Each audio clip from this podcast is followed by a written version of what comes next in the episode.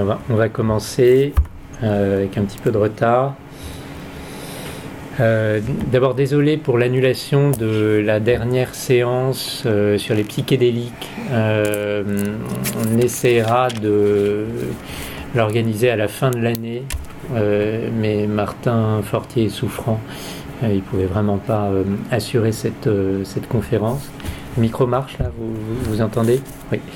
Euh, les deux premières euh, séances de, cette deuxième année du séminaire ont été assez euh, scientifiques. Hein, la première sur les acouphènes et la deuxième sur le cerveau bayésien, la reconstruction du monde et la place des hallucinations dans une, lecture bayésienne du fonctionnement cognitif. Vous savez que ce séminaire a vocation à créer des ponts, des liens entre neurosciences et sciences humaines, entre clinique et euh, humanité. Euh, les chemins sont multiples. ce soir, on sera plutôt du côté des sciences humaines, mais c'est une psychiatre qui vous parlera. donc Astrid Chevance est normalienne agrégée en histoire et géographie. Et puis, elle a choisi ensuite de rejoindre les études de médecine par ce qu'on appelle la passerelle. Euh, elle a choisi comme discipline la psychiatrie. Elle n'a pas fini son internat et s'est arrêtée pour faire une thèse de sciences euh, dans le laboratoire de Philippe Raveau euh, à, l'Hôtel Dieu.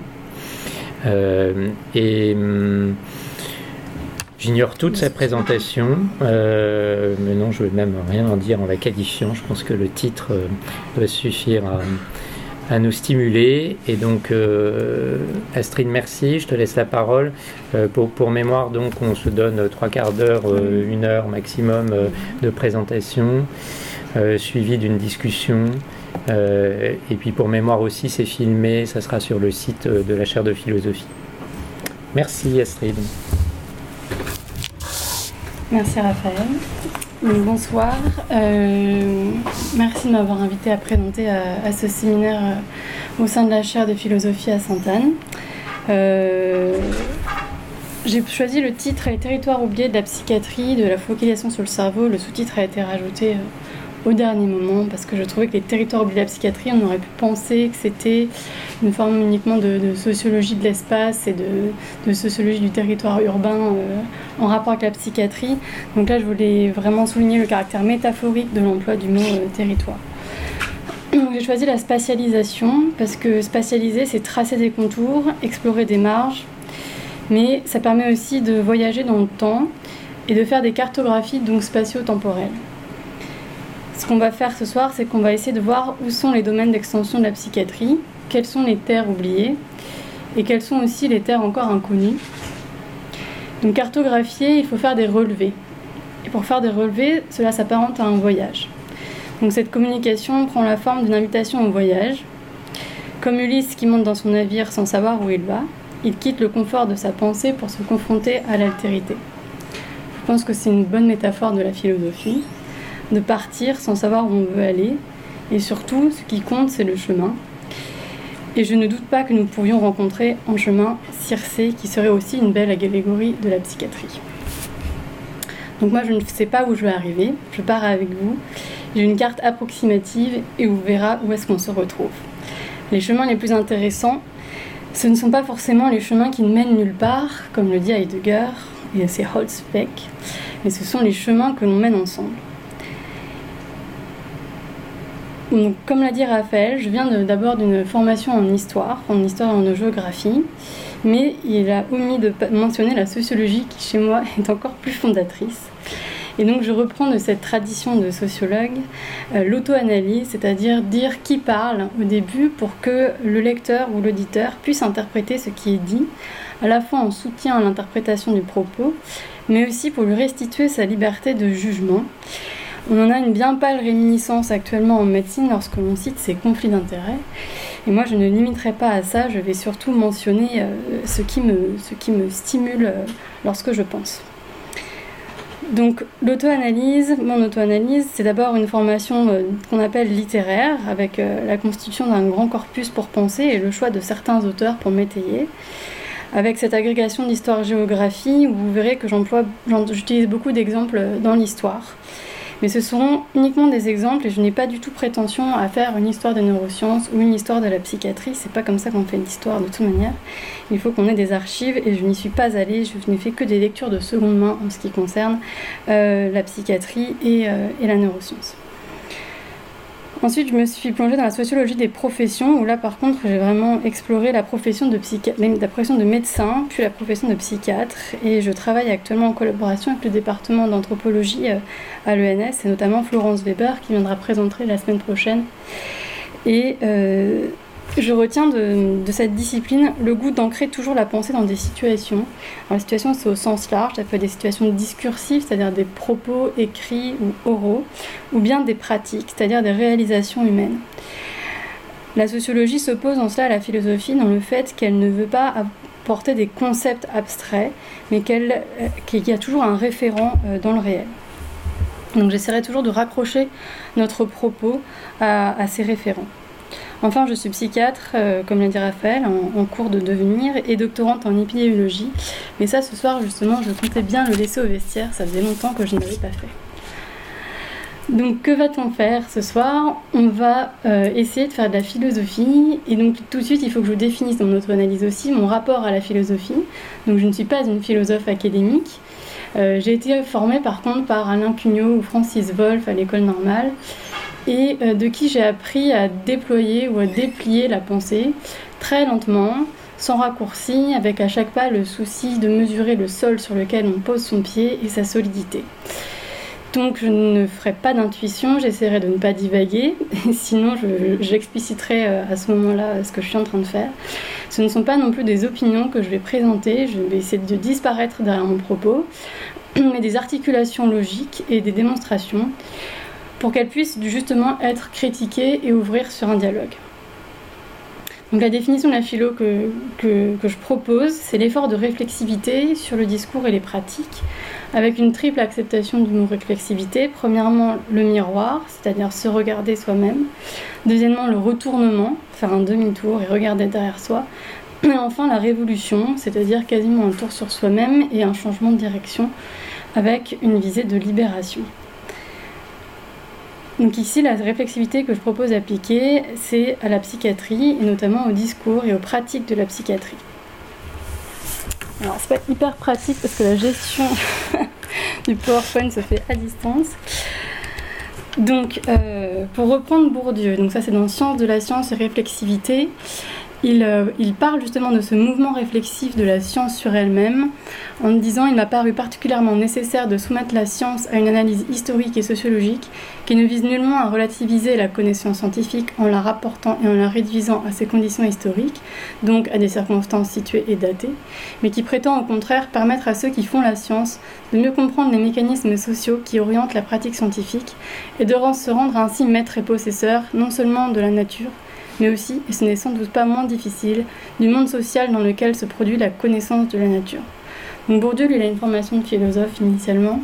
Quand il fait allusion là au maître et possesseur de la nature, c'est euh, le programme euh, de Descartes. Donc euh, il se place dans l'épistémologie scientifique qui, sous lequel sous duquel régime on vit depuis le, le 18, fin, fin 17e siècle.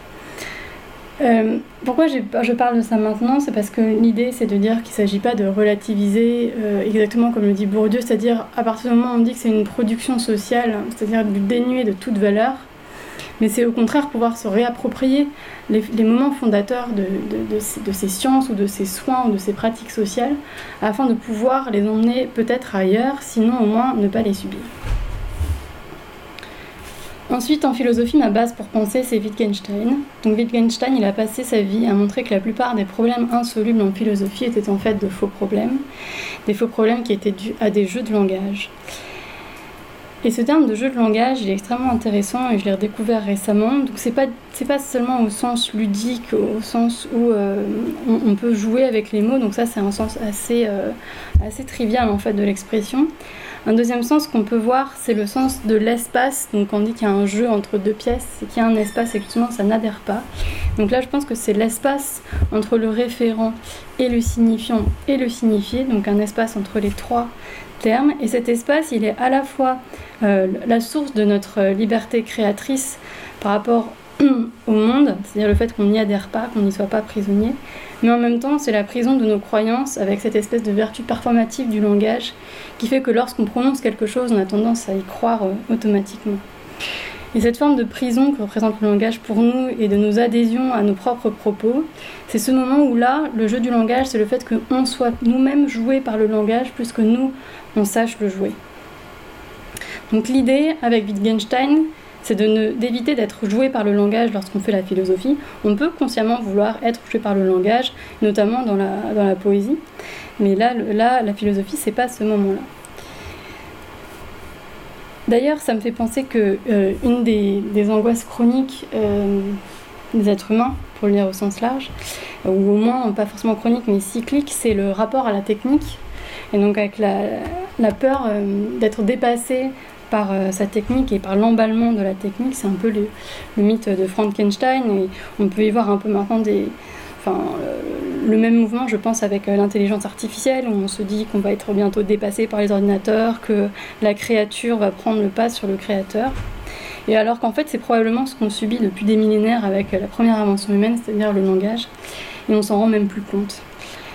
Euh, c'est Jacobson qui disait, donc c'est un linguiste, qui disait que la compréhension c'est l'accident du langage, contrairement à ce qu'on peut penser. On pense que c'est souvent le quiproquo qui est en fait euh, le moment de l'erreur, le moment du malentendu qui est l'exception, alors qu'en fait c'est la compréhension euh, entre, les, êtres qui est vraiment, euh, est le, moment le, plus rare. Justement, ça m'emmène au rapport au langage. Donc, euh, quel rapport au, langage on va définir ici? Premièrement, le, code, le langage c'est un code sert à encoder, mais qu'il faut aussi savoir décoder. Ensuite, le langage c'est une grammaire, c'est-à-dire ça respecte des règles logiques. donc, à partir du moment où on emploie le terme de règle, on place tout de suite dans une perspective sociale, avec des infractions possibles au langage. Enfin, ce sont des enjeux de traduction. La traduction, c'est un moyen de faire circuler entre les personnes. Donc ça, euh, ce rapport au langage entre code, grammaire et traduction, c'est vraiment un habitus euh, d'ethnographe en fait. Et euh, le passage qu'il faut faire entre les différentes disciplines, entre la science, entre le soin et entre les pratiques sociales, notamment politiques. Donc ici, on va questionner le discours et les pratiques de la psychiatrie à partir de ce rapport au langage, à partir de cette philosophie de Wittgenstein. Les, pratiques et les discours à l'intérieur même de la psychiatrie, on va interroger sa cohérence et ses effets sur soi, et à l'extérieur, c'est-à-dire sur les autres champs euh, du social. Enfin, mon rapport aux auteurs, donc je n'utilise pas les auteurs comme un argument d'autorité, je considère que ça ne vaut qu'en contexte. Et euh, je ne fais pas non plus d'affrontement d'auteurs où je vais essayer de placer un auteur contre un autre pour voir lequel des deux a le plus raison. Je vais faire une utilisation assez euh, parcimonieuse en fait des auteurs et surtout les utiliser comme euh, aide ou comme proposition pour orienter la pensée. Comme si l'auteur faisait un geste et qu'on était invité à suivre ce geste et à voir où est-ce que ça nous emmène. Ce qui vaut, c'est surtout ce qu'on en fait et sur quel chemin ça nous emmène. On en revient toujours à Heidegger finalement. Donc c'est un peu long de poser ce cadre euh, de pensée. Euh, c'est un peu comme de la chirurgie en fait. Euh, on doit s'installer pendant des heures pour finalement avoir une intervention qui dure 15 minutes. Et en fait tout se joue dans cette installation. À la fin il suffit juste de tirer la ficelle. Il faut tout anticiper, tout préparer pour avoir tout sous la main et surtout pour bien se comprendre. Puis si on file cette métaphore de la philosophie comme chirurgie du langage, on n'est pas seulement en train de disséquer, donc ça, c'est un peu euh, la technique aristotélicienne. On va passer entre les concepts euh, pour découper le réel et voir. Euh, alors je crois qu'il a cette métaphore sur les, os de poulet. C'est là où ça casse bien qu'on sait que, qu'on, est, est, fidèle au réel. Je pense que quand même la philosophie, elle va au-delà de, la simple dissection. Donc c'est pour ça que c'est une chirurgie. C'est aussi la, chercher à apporter des solutions. à mon sens, trois, trois possibilités de, de solutions une solution de connaissance, donc apporter un, savoir sur le réel. Une solution qui prend la forme d'une quête de sens, de résolution du coup. Euh, on interroge essentiellement la signification par rapport à l'existence humaine. Donc euh, on part euh, d'hypothèses, on part de concepts et on voit où est-ce que ça emmène et surtout si ça fait sens. Et enfin, la troisième type de solution, c'est les solutions au conflit. Donc en, philosophie, en plus, ce sont des solutions dialogiques. Et cette partie de conflit euh, renvoie du coup à la philosophie éthique et politique, alors que la partie sur sur les connaissances, ça renvoie au, domaine de la philosophie qui s'appelle l'épistémologie, c'est-à-dire la philosophie des sciences. Et le point sur l'existence, bon, c'est aussi une partie d'éthique, métaphysique. Donc en résumé, le cadre de pensée, c'est la réflexivité, et c'est un vrai luxe euh, actuellement, je trouve, de prendre ce temps, euh, de savoir se stopper euh, pour se regarder, se retourner ou même faire un, tour complet. L'accord sur le langage, avec l'importance des concepts, de la façon dont on les articule, déceler les jeux de langage lorsqu'on est joué par le langage et ses faux problèmes. J'irai même plus loin, au-delà de l'aspect seulement linguistique. évidemment, il y a la sociolinguistique, c'est-à-dire au moment où on rencontre euh, quelqu'un, un autre, un peu long comme ça, il faut en passer par l'élaboration d'une langue commune.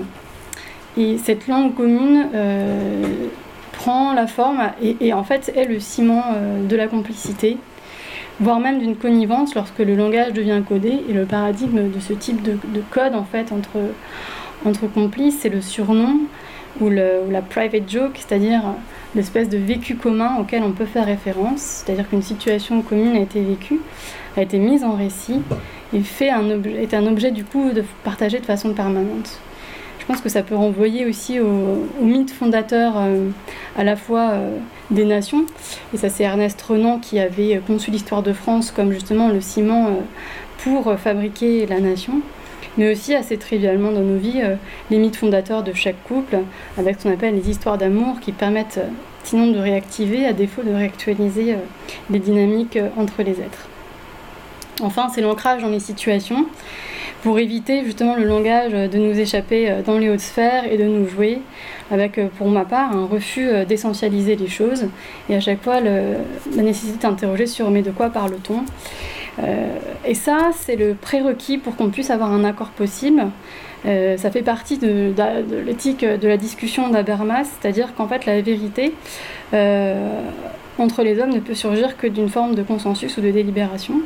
Quelque part, la science, c'est une façon institutionnalisée de délibérer et, euh, de, reconnaître, de reconnaître une vérité. Alors les territoires oubliés de la, de la psychiatrie, le cerveau à quel dépend, ou si on se focalise sur le cerveau, à côté de quoi on passe? Donc, qu'est-ce que ça signifie, les territoires oubliés de la psychiatrie? Déjà, ça voudrait dire que, euh, enfin, déjà, on part du principe que le cerveau est un organe et que, le que ce serait le territoire principal de la psychiatrie, la psychiatrie conçue comme une discipline médicale, niveau zéro de l'analyse. Euh, la psychiatrie aurait eu, a eu ou pourrait avoir d'autres territoires. Donc là, on s'interroge déjà sur les notions de frontières, de marge et puis de mouvance. Et enfin, c'est pas seulement une spatialisation, puisque j'ai pas parlé des espaces oubliés de la psychiatrie, mais des territoires.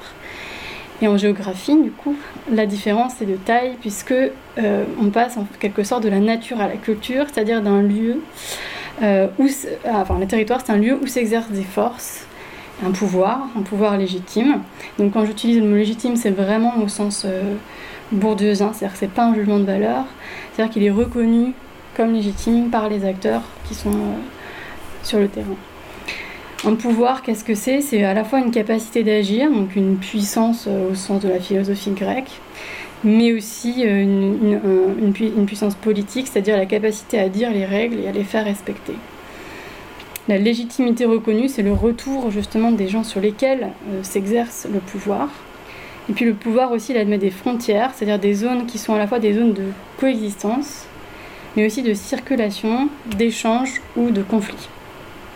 Alors qu'est-ce que ça veut dire du coup que la psychiatrie a des territoires? Quelles implications ça a? Et puis qu'est-ce que ça dit sur la psychiatrie? Pour explorer ça, il faut qu'on parte d'une définition de travail sur ce que serait la psychiatrie. C'est une définition euh, que je propose, qui est évidemment discutable, mais il faut bien partir de quelque part. Donc la psychiatrie, c'est une activité médicale qui est rattachée à la fois aux soins et à la science, et qui s'adosse à la science. Qu'est-ce que ça veut dire médical? Ça veut dire qu'il euh, tranche entre euh, le normal et le pathologique qui va euh, s'intéresser à la réparation et à la guérison qu'inflige, euh, secondairement à la pathologie. La science comme discours rationnel euh, qui vise à produire des connaissances, c'est aussi une activité sociale qui les produit. Et comme ce sont des activités historiques, la question aussi qui se pose, c'est comment peuvent-elles produire des vérités qui sont transhistoriques. Donc cette question en fait du, relativisme de la science, je pense qu'il faut, euh, il faut l'évacuer tout de suite parce que souvent, c'est un faux problème en fait. L'idée, c'est pas de dire que puisque c'est produit par la société, ça n'a aucune valeur. Euh, l'idée, c'est de comprendre comment euh, ces problématiques ont émergé à un moment donné, comment elles ont été construites, négociées et vers où elles nous emmènent. Donc, si la psychiatrie est une science du cerveau, première partie, quels en seraient les territoires oubliés? Donc ici, la perspective, c'est une perspective à la fois d'histoire des sciences, de sociologie des sciences, mais aussi d'épistémologie. Ensuite, la deuxième partie, ce sera si la psychiatrie est une pratique de soins, et non plus euh, seulement une science. Donc elle se pratique dans une dualité au minimum, c'est-à-dire entre un, soigneur et un soigné. Et à ce moment-là, qu'est-ce que ce serait le soin du cerveau? Et quels seraient les territoires oubliés de la psychiatrie? Et surtout, où est passé l'autre? Alors je dis ça euh, sans aucune forme de romantisme. Donc là, on se rattache à la philosophie, euh, à l'éthique, qui est une partie de la philosophie qui étudie le rapport à l'autre. Et une des parties de la philosophie éthique, c'était, euh, ça a été à partir des années 70, la philosophie du soin, justement, qui s'est portée sur ces questions médicales. Et là, surtout, moi, je ferai appel à Erving Goffman, qui est un sociologue euh, qu'on dit interactionniste, c'est-à-dire qui se spécialise de la microsociologie, et qui travaille sur l'interaction entre les personnes et la définition des personnes les unes par rapport aux autres et qui va nous aider du coup à penser. Alors, c'est un spécialiste des troubles mentaux aussi, donc il a pensé l'interaction entre euh, la personne qui souffre de troubles psychiques et son médecin, et la personne qui souffre de troubles psychiques et sa famille. Enfin, troisième partie, si la psychiatrie est une pratique sociale, c'est-à-dire une activité au sein de la société avec des tâches attribuées et un positionnement, qu'est-ce que le cerveau vient faire là-dedans? Est-ce que ça ne nous apprêcherait pas de penser à un rôle social de la psychiatrie? Et est-ce que le cerveau, à ce moment-là, n'est pas une aporie, c'est-à-dire un chemin qui ne mène vraiment nulle part donc cette troisième partie, elle est assez inachevée parce qu'en fait, je vais vous montrer que c'est quelque chose qui, reste assez impensable. Et donc si on, doit, ce sera plutôt quelque chose qu'on aura à discuter et surtout ça ouvre un chantier. Donc évidemment, euh, lors de présentation, la psychiatrie en tant que science, la psychiatrie en tant que soin et la psychiatrie en tant qu'activité sociale, euh, euh, j'ai choisi de, partir du plus évident au, plus complexe peut-être. Et c'est évidemment un art qui est complètement artificiel, parce qu'en fait les trois dans, le réel s'interpénètrent, se nourrissent, s'entretiennent, circulent, bref, c'est vivant. Donc là c'est vraiment une modélisation que je propose. Et puis surtout, effectivement pour une raison pratique, j'ai choisi la psychiatrie dans le titre. Mais en fait, la psychiatrie, euh, on ne sait pas vraiment ce que c'est. On sait qu'il y a des psychiatres, des infirmiers en psychiatrie, des soignants, euh, des malades, des familles de malades. Donc si on ne se raccroche pas un peu aux pratiques et aux interactions entre eux, euh, on passe à côté. Puis la psychiatrie, ce ne sont pas seulement des gens, ce sont aussi des lieux, et puis une économie, et puis tout un tas d'autres choses qu'on ne peut pas forcément tout aborder ce soir. Donc d'abord, la psychiatrie comme science, comme activité scientifique et euh, une activité scientifique qui serait actuellement centrée sur le cerveau et à côté de quoi ça nous fait passer. Donc là, récemment, euh, il y a beaucoup, on entend beaucoup parler des neurosciences, et donc ça c'est une science euh, récente en fait. en tout cas, le terme est très récent. Et justement, il y a pas mal d'articles qui sortent, et même des articles de vulgarisation, ici c'est Cerveau et Psycho, qui cherche à euh, fonder cette mythologie neuroscientifique, euh, comme quoi il y aurait 8000 ans en fait de pratiques neuroscientifiques. Et donc c'est comme ce qu'on disait, euh, l'histoire fondatrice, le mythe commun, pour donner un sens aux pratiques. Donc oui, ce qu'on peut retenir, c'est que le cerveau dans la psychiatrie n'est pas une idée neuve, ça c'est sûr. Et donc l'histoire de la psychiatrie et du cerveau, c'est une histoire très ancienne. Alors il faut tout de suite aussi dire qu'en fait le terme de psychiatrie, c'est déjà un anachronisme d'en parler même avant le, 19e siècle, parce que c'est, le, terme et les pratiques n'étaient pas institutionnalisées comme ça. Mais bon, pour des raisons pratiques, je vais, je vais le conserver. Les questions qu'on peut se poser sur la psychiatrie auparavant, c'est celle de la, façon dont les gens percevaient la pathogénèse, la façon dont ils avaient de classer les maladies, et la façon dont ils avaient de traiter euh, ces troubles. Et un un des enjeux majeurs, ça a été pendant longtemps, et ça l'est toujours, c'est de localiser en fait euh, le trouble, pour lui donner un sens et pouvoir le traiter. et la mise en cas, c'est-à-dire le fait que les, psychiatres, en fait, comme euh, les médecins, se servent de cas cliniques en fait pour réfléchir, c'est cette façon de mettre en récit qui donne aussi du sens à l'expérience. Alors, les rapports du cerveau, de la science, de la psychiatrie, donc dans cette triangulation, déjà il faut interroger de quel cerveau parle-t-on. Donc jusqu'au XXe siècle, le cerveau il est vraiment indescriptible. Euh, donc ça, ça a, ça a à voir avec l'histoire des techniques et l'histoire de la science. Donc c'est un organe qui est considéré comme indescriptible, c'est-à-dire qu'on n'y voit rien. Il est mou, euh, il est déliquescent, c'est-à-dire que lorsqu'on ouvre un cadavre, le cerveau il file entre les doigts assez rapidement. On n'y voit pas de limite, on n'y voit pas de bord et on n'arrive pas vraiment à le cartographier. Donc il y a des tentatives au 19e pour ça. Et euh, comment on faisait? En fait, on faisait bouillir le cerveau et on pouvait le fixer dans de l'alcool. Donc ça, c'est jusqu'à euh, Vic d'Azir. Et on en faisait des coupes. Et en fait, étrangement, les coupes, elles ont, pendant jusqu'à cette période-là, été essentiellement horizontales. Et donc, on avait une image, des imageries en fait du cerveau qui privilégiait en fait les quatre ventricules et euh, les formations de la ligne médiane. C'est une façon de regarder le cerveau qui va donc conditionner euh, les discours qu'on pouvait tenir dessus et le sens qu'on pouvait attribuer. On ne connaissait pas le cortex. On voyait essentiellement deux lobes, antérieur et postérieur, donc ça a à voir avec les, plans de coupe, et puis deux hémisphères, euh, gauche et droit. Et l'idée du cerveau comme pli avec les sillons, les fissures et les sillons, c'est-à-dire le repli d'un grand espace à l'intérieur d'un lieu contraint qu'est le crâne, c'est vraiment à partir de Vic d'Azir et de Gall qu'on voit apparaître. Et c'est une histoire qui se prolonge jusqu'à Desgerine, donc de l'anatomie des centres nerveux. Et Desgerine, ça reste encore, euh, enfin, vous contredirez euh, s'il y a des neuroscientifiques dans la salle, ça reste encore globalement le paradigme à partir duquel euh, on pense le cerveau. C'est ce moment où le signifié actuel du signifiant cerveau se fixe. Effectivement, pourquoi j'aborde tous ces points-là C'est parce que toute référence au cerveau ne peut se faire que par rapport à ce qu'on en, savait et ce qu'on en voyait effectivement. Ça, c'est vraiment pour la partie macro du cerveau. Et ensuite, les questions qui sont posées, c'est mais de quoi est fait ce cerveau?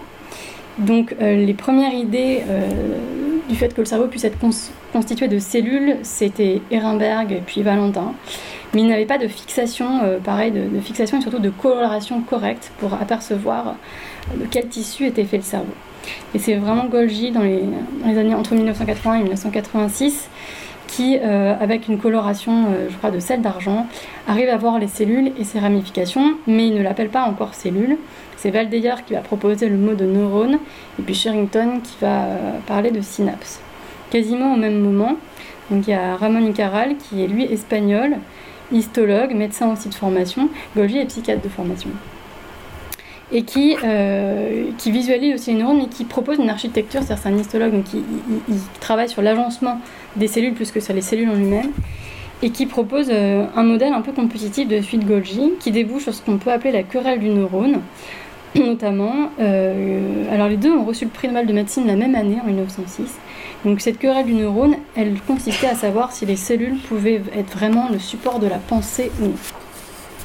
Faut savoir qu'à cette époque, euh, la clinique neurologique est en chamboulement, alors que la clinique psychiatrique est relativement constituée. Par exemple, en 1873, dans l'article Cerveau du dictionnaire de chambre, donc c'est le dictionnaire médical de l'époque, cite que euh, le cerveau c'est le lieu des anomalies des sentiments, de la pensée, de la volonté. C'est le lieu des hallucinations, des illusions sensorielles, de la passivité motrice et des convulsions. Donc vraiment, euh, c'est l'organe de la psychiatrie et assez euh, périphériquement l'organe de la neurologie. Et le tonus musculaire et les réflexes, ça vient en fait plus tard. Plusieurs courants de pensée euh, fonctionnelle du cerveau, enfin du rapport au cerveau, se concurrencent. Donc on a ce qu'on peut appeler les localisateurs qui sont eux héritiers de la phrénologie, c'est-à-dire qu'ils cherchent à inférer, euh, à projeter sur le cerveau euh, les facultés. Donc la phrénologie, c'était c'est Gall qui est né en 1757 et mort en 1828, et lui, il infère le caractère à partir des bosses du crâne. Donc on a gardé de ça euh, les traces de la bosse des maths, par exemple. Donc il fait plein de bustes de plâtre, il fait une collection de crânes. Donc par exemple, en voici un sur lequel il projette en fait des, traits de caractère. Euh, là, il y a la musique qui est représentée, euh, il y a le fouillis des pensées, et ça correspondra à des aires précises du cerveau. En fait, dans cette histoire de la phrénologie, ça commence on peut dire, avec Gall, puis ça termine comme avec Broca, où Broca lui projette non plus sur le crâne, mais, dans mais sur l'encéphale directement, sur l'organe et notamment sur le cortex. Euh, des aires fonctionnelles et notamment Broca c'est celui qui a mis en évidence la phase de localisation, c'est-à-dire lorsque le territoire est lésé, les personnes ne peuvent plus parler. Quasiment au même moment, on a Wernicke qui lui euh, théorise la phasie de conduction, c'est-à-dire euh, la mauvaise connexion entre les aires corticales. Et en fait, longtemps, cette euh, dichotomie entre aire de projection et aire d'association, ça a été les lignes de partage entre neurologie et psychiatrie. Ça, ça n'est plus peux pas dire que ça l'est plus vraiment actuellement, puisque chez les psychiatres, on voit réapparaître tous les termes justement de disconnectivité, en disant que les psychiatries sont des maladies de la disconnectivité, alors que les neurologues euh, restent plutôt sur des, sur des aires, euh, euh, voilà, des motrices, les aires de l'aphasie. Et donc, cette ligne de partage, il me semble qu'elle survit encore un peu. Donc, cette histoire de l'aphasie avec aphasie de localisation puis aphasie de conduction, elle arrive en 1892 avec Segla qui lui euh, montre que les hallucinations acoustico-verbales sont une forme d'aphasie, c'est-à-dire l'aphasie justement de conduction euh, entre les aires cérébrales. Et euh, l'héritier de, de, ces mouvements-là, c'est la neuropsychologie actuellement, qui fait le lien entre les fonctions cognitives et l'organisation anatomique et histologique du cerveau parallèlement à ces localisateurs, donc qui sont euh, transhistoriques, on a les, globalistes euh, qui commencent au XXe siècle, donc vraiment 1917-1925. Euh, C'est un moment où il y a une grande épidémie en Europe d'encéphalite léthargique qui est rapportée par Fon Economo et qu'on rattache à de la psychiatrie. Et, à ce moment-là, ça soit vraiment une définition de la psychiatrie comme ce qui relève des troubles de l'expérience et du comportement. Et parmi ces globalistes, on peut probablement rattacher euh, Henri Hay, qui euh, définit les troubles psychiques comme des pathologies de la liberté. Au fond, euh, les globalistes pensent que on ne pourra jamais arriver à découper le cerveau en aussi petites tranches possibles que ce soit pour arriver à en épuiser le sens. Et ces globalistes, ils ne sont pas forcément spiritualistes. Hein. ils restent quand même, ils restent vraiment scientifiques. Mais il y, a des tentations quand même, euh, avec notamment le, lien entre, euh, enfin, avec la psyché. C'est-à-dire, quels sont les rapports du cerveau avec la psyché? Donc là, euh, toute cette histoire-là se noue, il me semble, autour de l'hystérie. donc l'hystérie, c'est un terme qui est très très ancien, qui remonte même à l'Antiquité. Il porte le nom, il a été rattaché à plusieurs organes différents, donc initialement l'utérus. mais à partir de Galien, on, se rend compte que l'utérus ne voyage plus euh, à l'intérieur euh, du corps des femmes. Et puis à partir de 1618 et puis jusqu'à la fin du 19e, jusqu'à Charcot, on fixe l'hystérie dans l'encéphale ou dans les nerfs. L'hystérie, elle devient véritablement une maladie mentale, c'est-à-dire qui se décroche en fait du cerveau euh, avec Bernheim, qui est un père fondateur de l'hypnose. Donc la névrose, euh, des définitions de Bernheim, la névrose c'est le trouble permanent et fonctionnel du système nerveux, donc euh, c'est rattaché encore à une anatomie, alors que la psychonévrose c'est la représentation mentale et l'autosuggestion euh, d'origine émotive. Donc là on ne fait plus mention, il n'y a plus d'allusion en fait au cerveau ou aux nerfs. Et c'est l'école de la pitié, donc autour de Charcot et ses élèves, qui finissent justement de décrocher l'hystérie du cerveau et ce qui caractérise l'état mental de l'hystérique pour eux, c'est la suggestibilité, c'est-à-dire le fait de tourner à tous les vents, euh, ceux, des suggestions extrinsèques et ceux de leur autosuggestion. Ça, c'est euh, Gilles de la Tourette, que je viens de citer. Enfin, le dernier coup est porté par Logre en 1921, qui, dit confondre l'hystérie avec l'émotivité, c'est une des erreurs les plus graves dans les en pathologie nerveuse. L'hystérie ne peut que ce que peut l'imagination, et elle échoue à reproduire les signes de l'émotion. Donc c'est encore une abstraction euh, au-dessus. Progressivement, les pathologies mentales, en fait, euh, sont euh, historiquement à ce moment-là décrochées du cerveau. Et on en revient à cette querelle de neurones. Pourquoi? Parce qu'on avait du mal à, penser à l'époque que le cerveau pouvait être le support de la pensée. Et on a, il y avait une forte résistance due au, dualisme, en fait. comment du matériel peut-il produire de l'immatériel? On ne pouvait pas penser un esprit matériel. Et ce dualisme, il, persiste encore aujourd'hui. Donc il y a une très belle synthèse qui a été faite, qui a récemment par Thierry Ripoll, qui, est, qui a paru en 2018, en avril 2018, qui s'appelle De l'esprit au cerveau et qui montre que euh, on a vraiment du mal, même d'un point de vue anthropologique, à conceptualiser une, pensée euh, purement matérielle, une psyché purement matérielle. Autre source historique sur ça, justement, donc ça, on est dans les années 20, euh, c'est Baraduc et, Dargel. Baraduc, c'était un médecin et Dargel, c'était un employé des armées. L'idée, c'était de, faire des, radiographies de l'esprit. Donc, ils avaient fabriqué un radiographe portatif il faisait des radios du front euh, aux personnes. Et euh, voilà, donc, et puis après, il y avait des, magnifiques titres. par exemple, le titre, c'est Force vitale attirée par la vibration animique de deux enfants recouverts par le voile fluidique. Donc là, nous, ça nous paraît complètement occulte, en fait, euh, ce genre de titre maintenant. Il faut savoir que ça, ça, s'adossait à, la théorie de, l'aura humaine, en fait, comme quand chacun avait un rayonnement qui serait dû à une circulation des fluides internes. Et donc, euh, l'idée, c'était comme en fait euh, l'esprit était forcément matériel, on essayait de, rendre matériel cet esprit, il fallait arriver à le photographier. Et on a utilisé cette technique qui venait d'apparaître, euh, la, radiologie, et on l'a appliquée là où on pensait être le siège de la pensée, c'est-à-dire le cerveau. Donc là, il y a un autre, on voit, donc l'enfant, là, c'est... Auteur, oui, bon, après, ça c'est peu compliqué. Donc, c'est, en gros, c'est ces deux formes d'esprit euh, de l'être humain qui sont attirées autour d'un enfant dont l'âme est attristée par la vue d'un faisant mort. Très bien. Et à côté, c'est évocation et accouplement animique.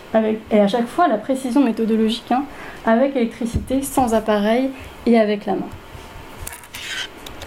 Donc, euh, ce qu'on peut remarquer là sur, euh, sur, sur, ces, sur ces tentatives, en fait, qui sont qui ne pas, qui faisaient pas partie de la science euh, institutionnalisée et reconnue, mais étaient quand même pratiquées par, par des médecins et qui n'étaient pas non plus totalement exclus et disqualifiés par les institutions à la fois cliniques et scientifiques de l'époque. Donc, c'est de voir déjà que apparaît une technique qui n'est pas totalement maîtrisée, et donc l'interprétation des produits de cette technique n'est pas non plus maîtrisée. On peut même dire que probablement on maîtrisait aussi peu la technique que l'esprit euh, était flou.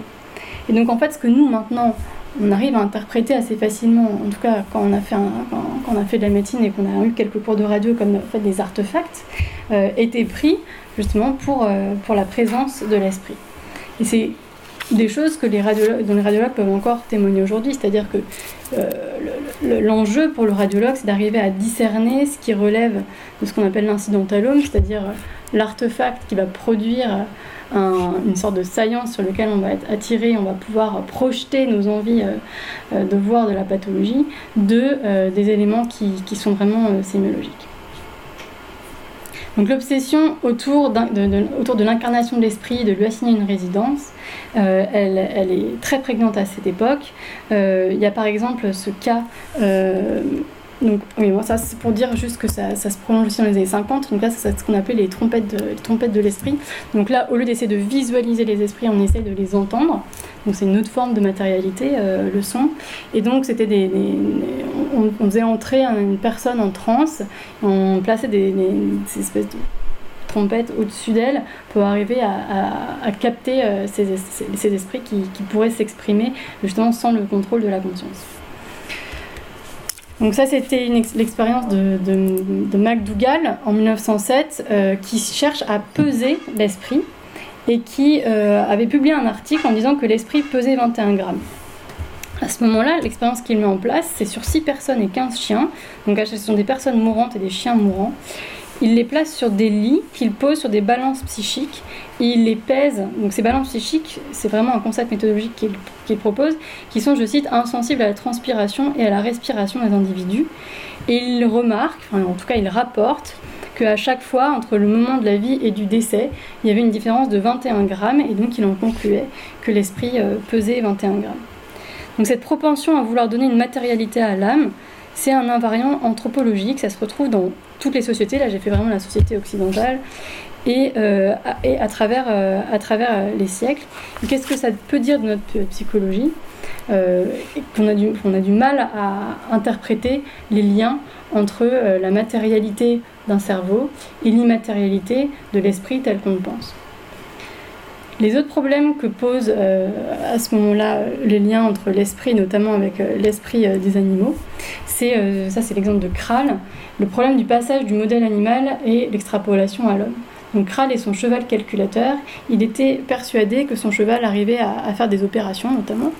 Il avait été comment dire, contredit et démonté méthodologiquement par beaucoup de son époque, mais lui n'a jamais voulu en démordre et puis il avait une série aussi de de personnes qui soutenaient euh, ces thèses. Enfin, ça, c'est le psychographe. C'est quelque chose qui a été euh, mis au point en 1931. Euh, l'idée, c'était de, de, mettre ce casque sur la tête des personnes et de faire un relevé exhaustif de mesures voilà, du crâne et d'enregistrement un peu électrique, etc. Et à la fin, il y avait un rapport écrit qui, qui, qu'on remettait aux personnes pour décrire ces caractéristiques psychologiques. Donc les techniques actuellement ne, sont plus les mêmes, mais nos aspirations anthropologiques sont globalement un peu à peu près pareil, notamment avec euh, ce qu'on voit, euh, en tout cas l'intelligence artificielle, en tout cas ce qui en est dit dans, les ouvrages de vulgarisation et dans les médias, c'est cette volonté de rendre le cerveau transparent, de pouvoir euh, déchiffrer l'être humain jusqu'au bout, et peut-être même de maîtriser ou de fabriquer des avatars d'êtres humains. Si on limite la science au cerveau, et si actuellement la, psychiatrie euh, se, rapporte beaucoup à la neuroscience, quels sont les territoires oubliés? Donc un territoire oublié, par exemple, euh, c'est le sang. Et euh, si dans le alors pourquoi pourquoi on a pu pourquoi la, trajectoire a pu être développée sur le cerveau? Donc pareil le sang c'est pas une idée nouvelle dans la psychiatrie. Le sang il avait été abordé notamment dans la théorie des humeurs par euh, Hippocrate au 5e siècle. Et justement, le sang était ce qui faisait, ce qui transportait euh, les humeurs néfastes sur le cerveau. Il y avait eu des traitements, par exemple, de la folie par des saignées autour de, enfin, la fin du 19e, enfin, au début du 19e siècle, pardon. Et la manie, par exemple, était comprise comme une congestion du cerveau avec la nécessité de saigner abondamment les malades. Et en revanche, il n'était pas recommandé de saigner la mélancolie parce que c'était euh, conçu comme l'inverse de la manie. Donc cette, cette territorialisation de la folie euh, dans le sang, euh, elle a été largement oubliée. Peut-être qu'on peut y voir actuellement, lorsque certains chercheurs justement s'intéressent à l'immunologie et aux effets du système immunitaire sur le système nerveux central, une forme de, de continuité. Donc par exemple, lorsqu'on a découvert, euh, donc c'est assez récemment, en 2007, l'encéphalopathie à anticorps anti-NMDA, donc c'était Joseph Dalmo et son équipe. Donc euh, cette encéphalopathie, c'est des anticorps qui se fixent sur des récepteurs dans le cerveau et qui produisent une symptomatologie psychiatrique très variée, avec des changements brutaux, des agitations, des délires, de l'hyperthymie, de la mégalomanie, des troubles cognitifs assez bruyants, des convulsions épileptiques. Donc, on ne peut pas dire que la psychiatrie se soit totalement enfermée dans les neurosciences, mais que la focale s'est déplacée sur le cerveau et que les autres territoires, euh, les autres organes, etc., sont quand même un peu analysés, mais de façon périphérique. Or, euh, actuellement, il y a aussi un mouvement de certains euh, psychiatres pharmacologues qui justement demandent à explorer d'autres pistes que ce que la neuropsychopharmacologie avait étudié, donc les médicaments aminergique, monoaminergique notamment, et demande notamment à ce que soit euh, exploré aussi en thérapeutique euh, l'inflammation euh, du cerveau, et ça, ça a à voir avec l'immunologie.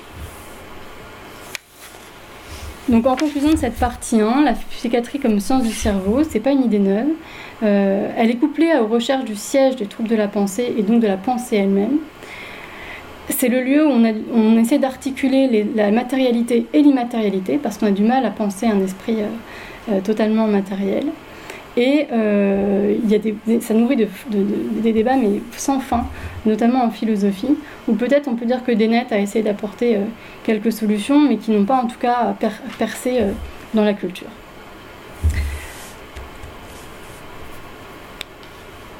Alors, si la psychiatrie est un soin, qu'est-ce que serait le soin du cerveau et quels en seraient les territoires oubliés? Donc la psychiatrie, comme branche de la médecine, s'intéresse aux soins des hommes. Mais qui soigne-t-on? Qu'est-ce qu'on soigne ou qui soigne-t-on? On parle souvent de médecine d'organes, par exemple quand on pense à la cardiologie ou à la gastroentérologie. Mais, mais la médecine n'est jamais décrochée totalement de soins d'une personne. C'est une tension ancienne qui est source de violence et qui traverse la médecine en général, mais qui en psychiatrie prend des accents plus particuliers. En effet, si on considère que la psychiatrie s'intéresse à la pensée, qu'est-ce que c'est que soigner la pensée? Et d'autant plus que la pensée est culturellement associée à la source du moi, à ce moment-là, qu'est-ce que c'est que soigner le moi? Du coup, ça revient à interroger euh, quel type d'interaction on peut concevoir entre un psychiatre et son médecin? À qui le patient pense-t-il s'adresser lorsqu'il s'adresse à son psychiatre? Quelles sont ses attentes Quelles sont ses demandes Où est la plainte et quel est le soulagement espéré mais aussi, cette fois-ci en se portant sur le médecin, euh, quel est son rôle, quel est le statut de l'explication scientifique qu'il va, euh, à laquelle il s'adosse. Donc le rôle du médecin, il y en a plusieurs. Il y a un rôle de euh, heuristique, c'est-à-dire d'explicitation et de, à la fois heuristique, c'est-à-dire donner, un, donner une interprétation du trouble et en plus donner un sens à l'expérience. Il y a un rôle de gestion de l'incertitude par rapport au trouble. Il y a un rôle aussi de réintégration dans la normalité, c'est-à-dire que lorsque, ça c'est vraiment la philosophie de Canguilhem, euh, la pathologie, c'est le moment où l'individu se trouve bloqué dans sa vie, ne, peut plus faire ce qu'il a envie de, ce qu'il est, ne peut plus être ce qu'il était, ne peut plus faire ce qu'il avait envie de faire. Et donc cette logique du médecin, c'est d'arriver à faire recoller l'individu à lui-même. Ça ne nécessite pas forcément la guérison, et ça, c'est justement l'apport des psychiatres qui ont parlé du rétablissement, c'est-à-dire c'est pas forcément un retour à un état antérieur, mais seulement la capacité de pouvoir continuer à vivre. Donc cet objectif de réintégrer le normal et pathologique, il l'ancre immédiatement dans une relation éthique avec une forme de responsabilité du médecin à l'autre. Mais on peut aussi voir dans la demande du patient une demande de consolation. Et ça, c'était Stick Dagerman qui avait dit notre besoin de consolation est insondable. Surtout dans les maladies chroniques, lorsqu'effectivement on n'arrive pas à faire revenir à l'état antérieur ni à rétablir la personne dans un mode de vie stable. À ce moment-là, euh, le, travail du médecin s'apparente à, un travail de consolation. Et cette, tension en fait qui traverse la profession médicale entre consoler et classifier, puisque la science elle n'est pas du tout faite en fait pour consoler, c'est une tension que je pense qu'on sent assez fortement actuellement.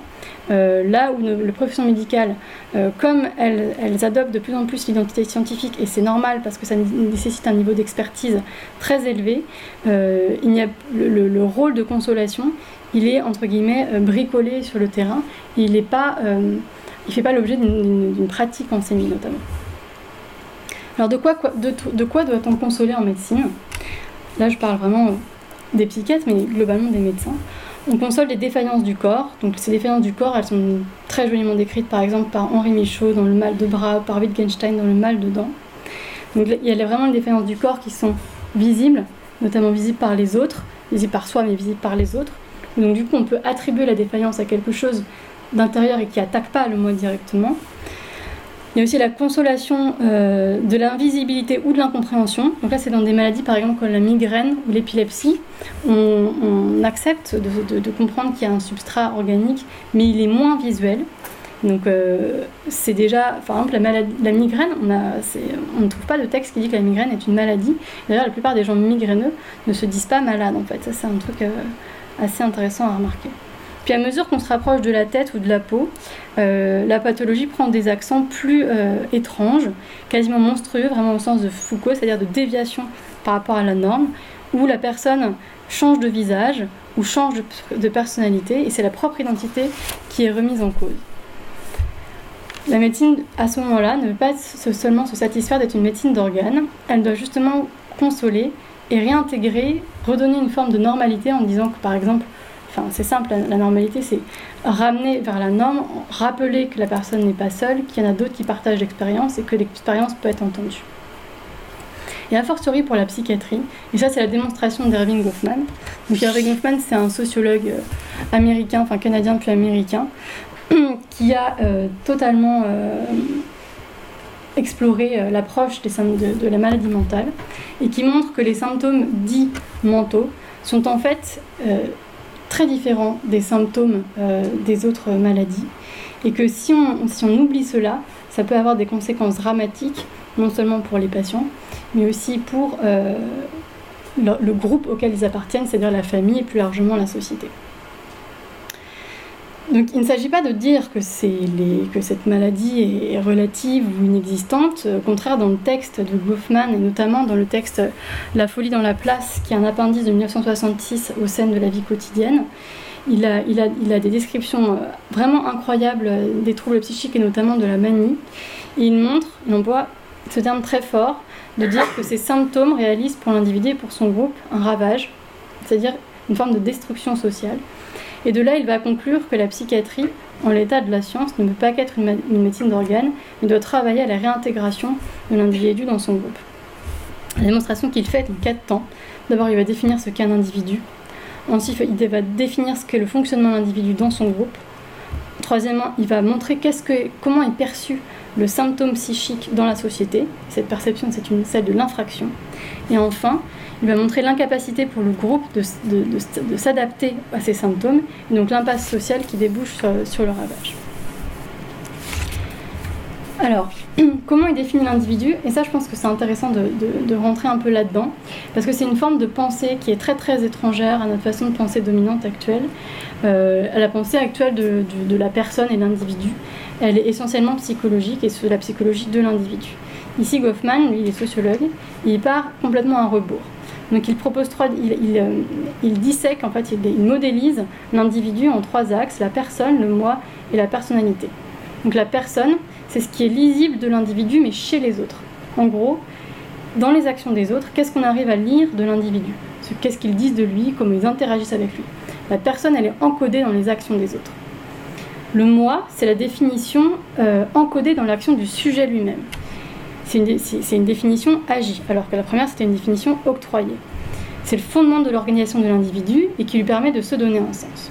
Enfin, la personnalité ou le caractère, il emploie les deux, c'est la relation psychologique que l'individu entretient avec cette définition agie, donc le moi, et cette définition octroyée, la personne. Ce type de relation psychologique, c'est la conscience dont il en a, le type d'attachement, est-ce que c'est de la fierté ou est-ce que c'est de, la, honte, le type d'action qu'il peut mettre euh, en branle pour euh, les modifier.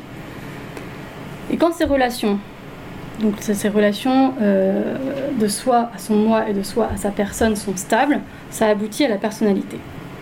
Le problème de la conscience, en fait, n'est pas un problème en sociologie, c'est-à-dire que ça n'a vraiment jamais été abordé, parce qu'en fait, l'inconscient est totalement accepté euh, au départ, et finalement, c'est plutôt la part consciente de l'individu qui est remise en cause, et elle est considérée comme marginale, parce que les individus sont âgés notamment, surtout par leur position sociale et par ce qu'ils ont pu incorporer de leur socialisation.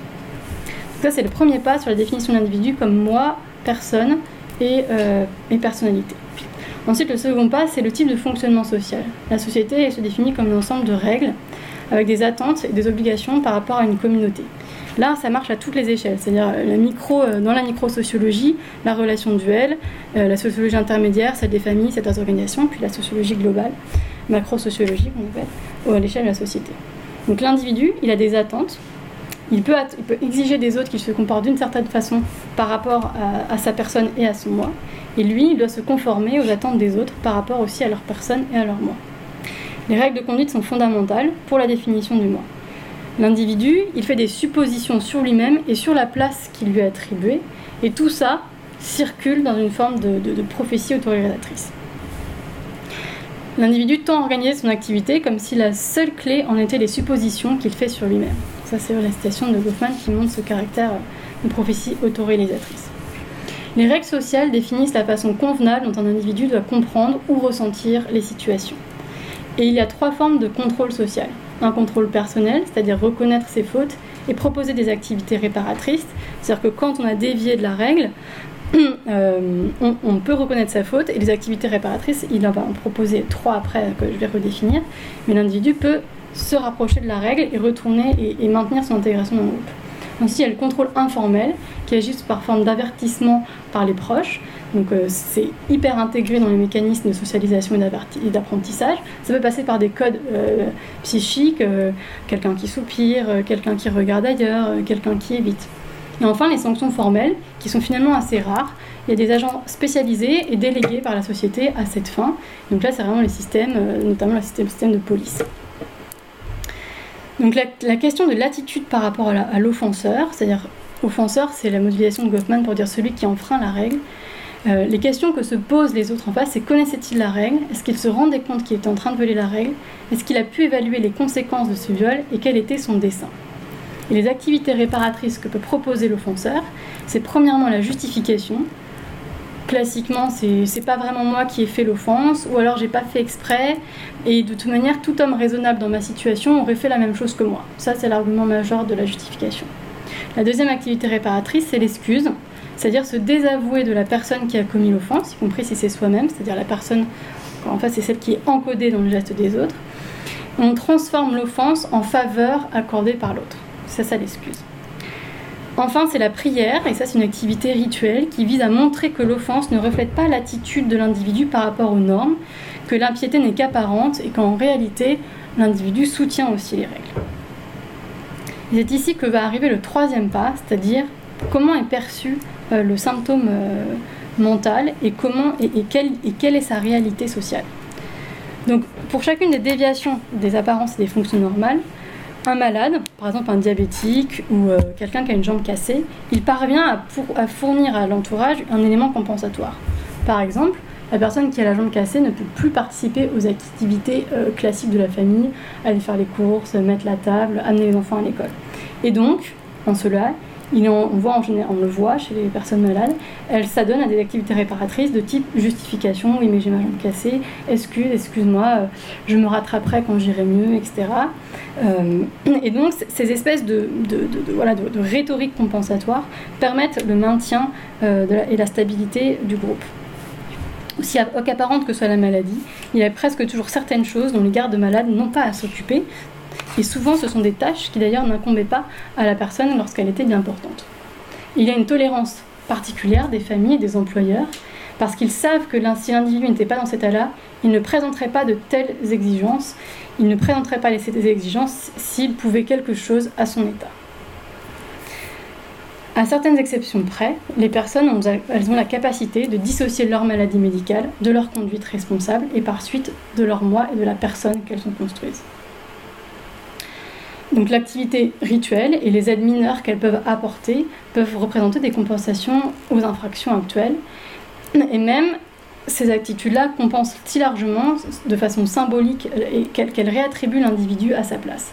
Il sait trouver des moyens de faire savoir qu'il ne quitte pas son rayon au degré des infractions, et les infractions ne cessent d'être perçues comme des dangers. Il est un dévié et non un déviant, il y a inaptitude et non aliénation. C'est les phrases de Goffman.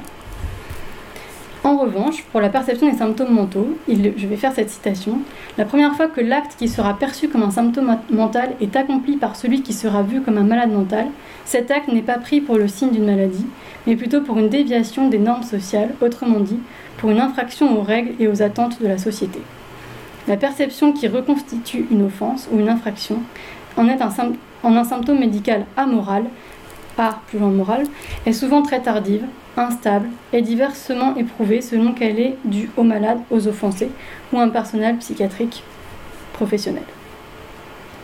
Donc l'idée c'est que le symptôme euh, mental n'est jamais d'abord lu comme un symptôme mental et donc il va rester cette image et ce soupçon en fait de déviance et d'infraction volontaire à la règle chez euh, la personne qui atteint de troubles psychiques.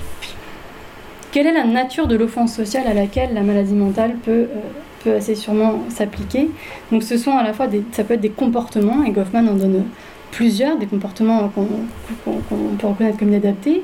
Euh, pour un dépressif, c'est euh, ne pas ne pas pouvoir se sortir de son lit, se, être tout le temps dans le retrait. Pour un maniaque, au contraire, c'est faire des infractions en permanence dans les espaces sociaux malgré les interdictions renouvelées et les avertissements. Et à quoi on reconnaît un symptôme mental, et c'est quasiment en fait une forme de critériologie diagnostique que propose Wolfman.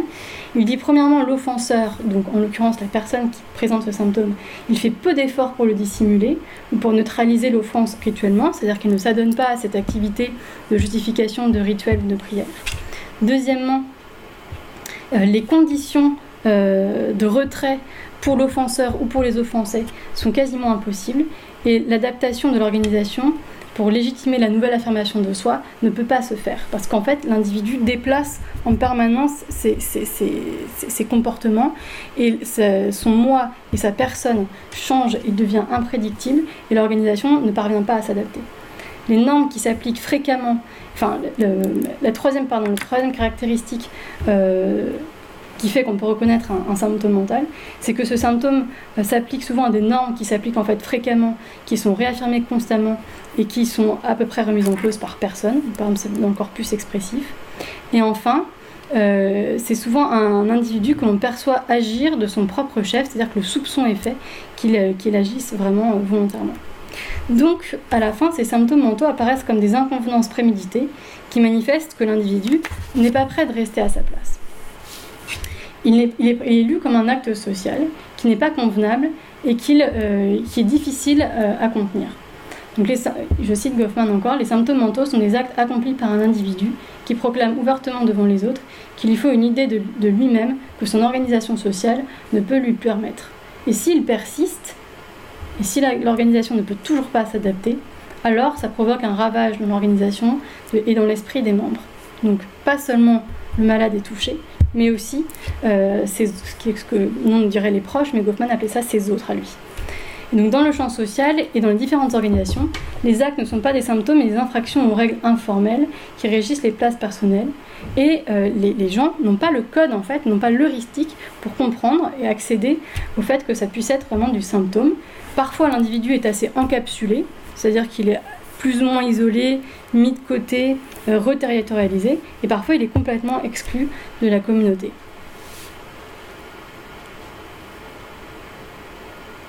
Je vais passer sur ça.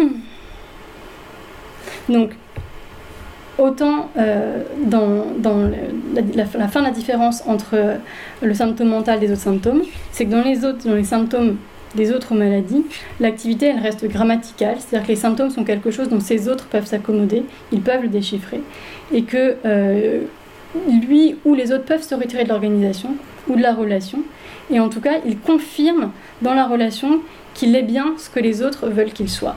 ainsi, alors que, au contraire, dans le symptôme mental, le comportement s'attaque à la syntaxe de la conduite et euh, la prédictibilité de l'autre n'est plus assurée. Qu'est-ce que ça a comme implication sur le type de soins?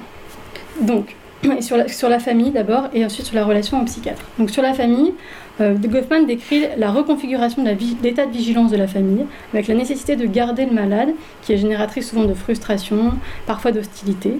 Deuxième point, la nécessité de dissimuler euh, ces symptômes justement qui, sont gages de ravage, y compris à l'extérieur, et la formation de collusion entre, entre membres de la famille pour se soutenir. Et là, le piège que décèle Goffman, c'est euh, que la, fausseté est utilisée comme une base pour l'action. Et la fausseté s'attaque à deux choses fondamentales, la réalité et la relation. Et c'est déjà deux choses qui sont mises à mal par les symptômes, par les symptômes de la maladie. Et de façon assez euh, perverse, en fait, l'adaptation de la famille euh, se fait souvent sur le mode de la collusion. Et ça, Goffman le décèle aussi dans le type de soins qui sont proposés. Alors, je resitue, il est dans la psychiatrie des années 60.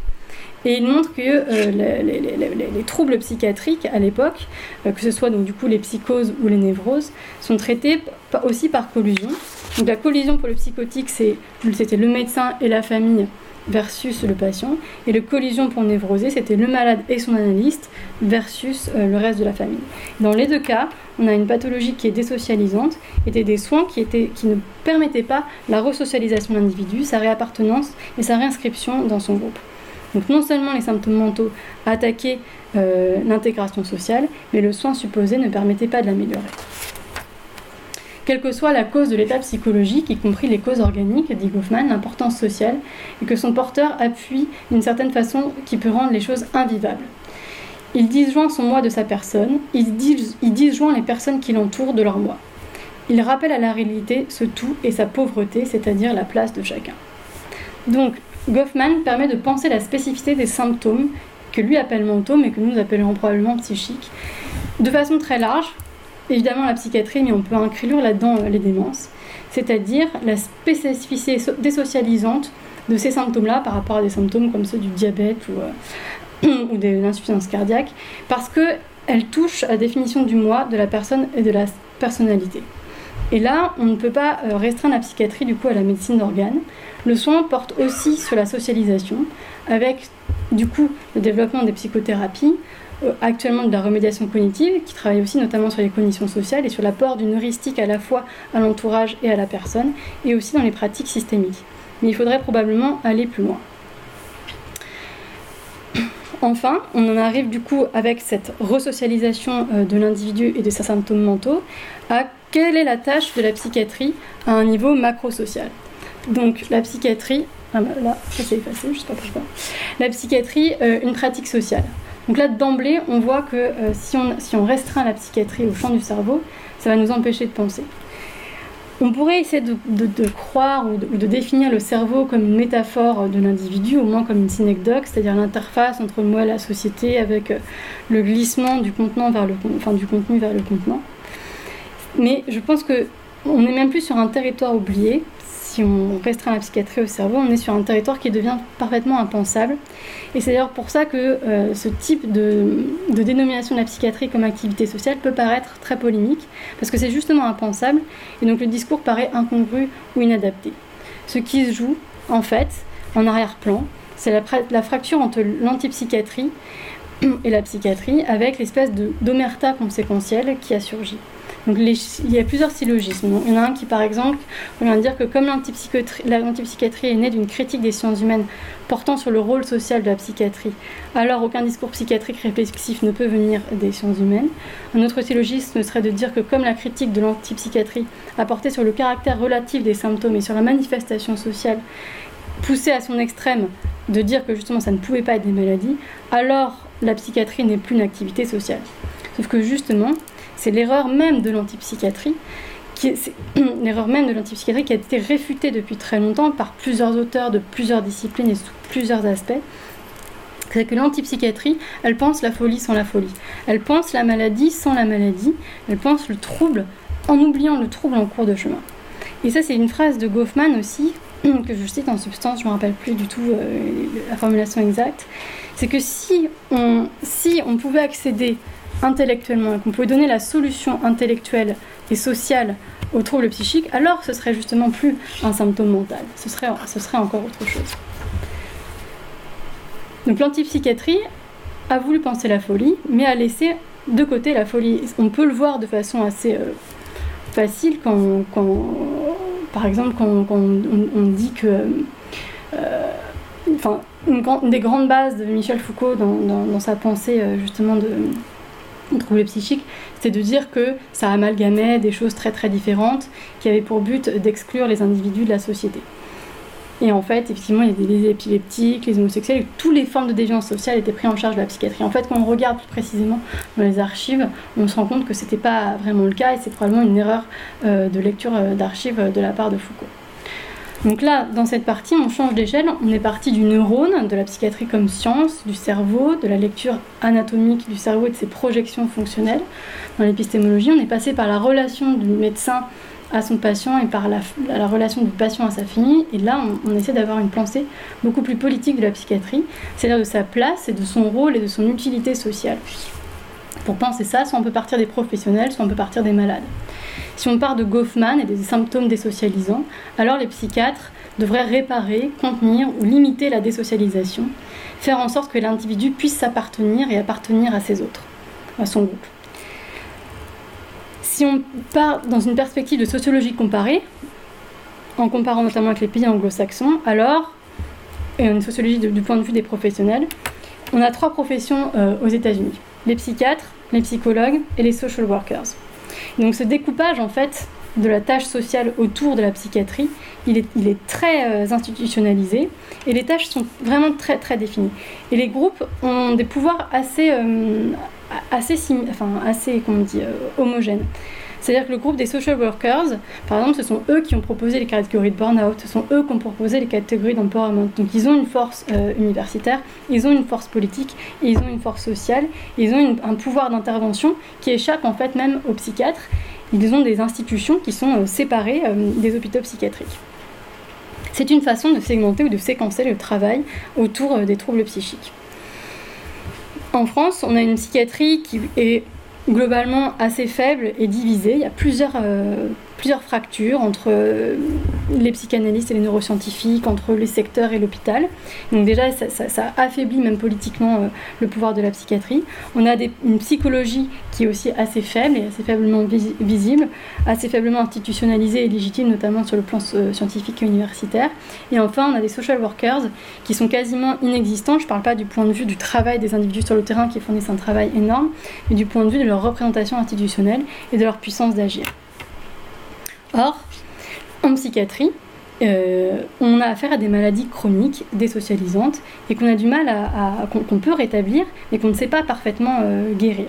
évidemment que si on avait un médicament miracle qui pouvait supprimer les symptômes en amont de toute désocialisation, on ne discuterait pas du tout de ça euh, ce soir une, des façons, en fait, que je pense dont, on pourrait s'approprier, enfin, dont les psychiatres, ou en tout cas ceux qui portent la psychiatrie, pourraient réfléchir à comment reconfigurer politiquement euh, la psychiatrie, c'est de s'inspirer de ce qui s'est passé pour le sida dans les années 80. Donc, à l'époque, le sida, c'était une problématique qui était hautement sociale. Maintenant, on n'en parle pratiquement plus, justement, parce qu'il n'y a plus trouvé euh, ces médicaments. Mais ce surgit, cette, cette, cette, solution en fait du sida, elle a été notamment apportée par euh, La Grande Révolte des Malades. Donc ça c'est le titre euh, de, Steve Epstein qui a écrit cette très belle histoire du sida. Alors c'est une socio-histoire du sida plus qu'une histoire. Donc tout d'abord il a, il a, le tome 1 qui, s'intitule Le virus est-il bien la cause du sida? Il, fait revivre une histoire qu'on a totalement oubliée, c'est-à-dire que pendant longtemps on pensait que le sida était un trouble du comportement en fait était issu des comportements des personnes et non pas euh, causé par un virus. Et que le fait, enfin, l'acceptabilité même scientifique euh, que le sida puisse être causé par un virus, elle a mis du temps à pénétrer. Et dans, son second tome, celui sur la grande révolte des malades, il montre comment les malades, donc les malades du sida, se sont organisés entre eux ont contraint euh, les industries pharmaceutiques à accélérer la, à la, recherche et les scientifiques à accélérer la recherche. Ils ont notamment énormément contribué au design des essais thérapeutiques. Euh, ils ont, par exemple, avant, les essais thérapeutiques étaient faits notamment que sur des hommes blancs. Et là, il y a eu des mouvements de, femmes noires qui ont milité pour pouvoir avoir le droit d'être intégrées dans les essais thérapeutiques parce que c'était à peu près la seule chance qu'elles avaient de pouvoir euh, de bénéficier d'un traitement. Et donc cette organisation des malades a pu faire accélérer la science, a pu déporter des moyens politiques, économiques sur le sida. Et euh, on en arrive à, aujourd'hui, c'est-à-dire en, 30 ans, euh, l'histoire du sida a été complètement révolutionnée. Qu'est-ce qui serait difficile Pourquoi ça serait plus difficile pour la psychiatrie?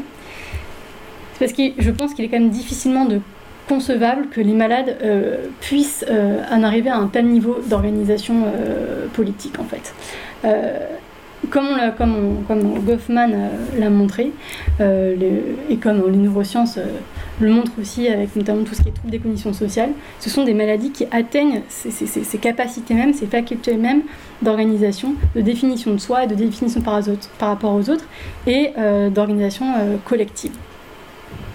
Alors donc comment on fait? Ça là j'en ai pas ai pas j'ai pas la moindre idée c'est pas à moi de répondre à cette question euh, les chemins qu'on a pris ne nous ont pas mené nulle part et nous ont mené justement au rôle politique de la psychiatrie, à son organisation et à sa place dans la société. Et c'est un chemin que je ne peux pas arpenter seul, euh, non seulement parce que ça, relève d'une envergure euh, intellectuelle qui est majeure, mais aussi parce que c'est en fait une problématique de politique et démocratique qu'il faut discuter à la fois dans le milieu intellectuel, mais aussi de façon sociétale. Voilà, je m'arrête là et je vous laisse poser des questions.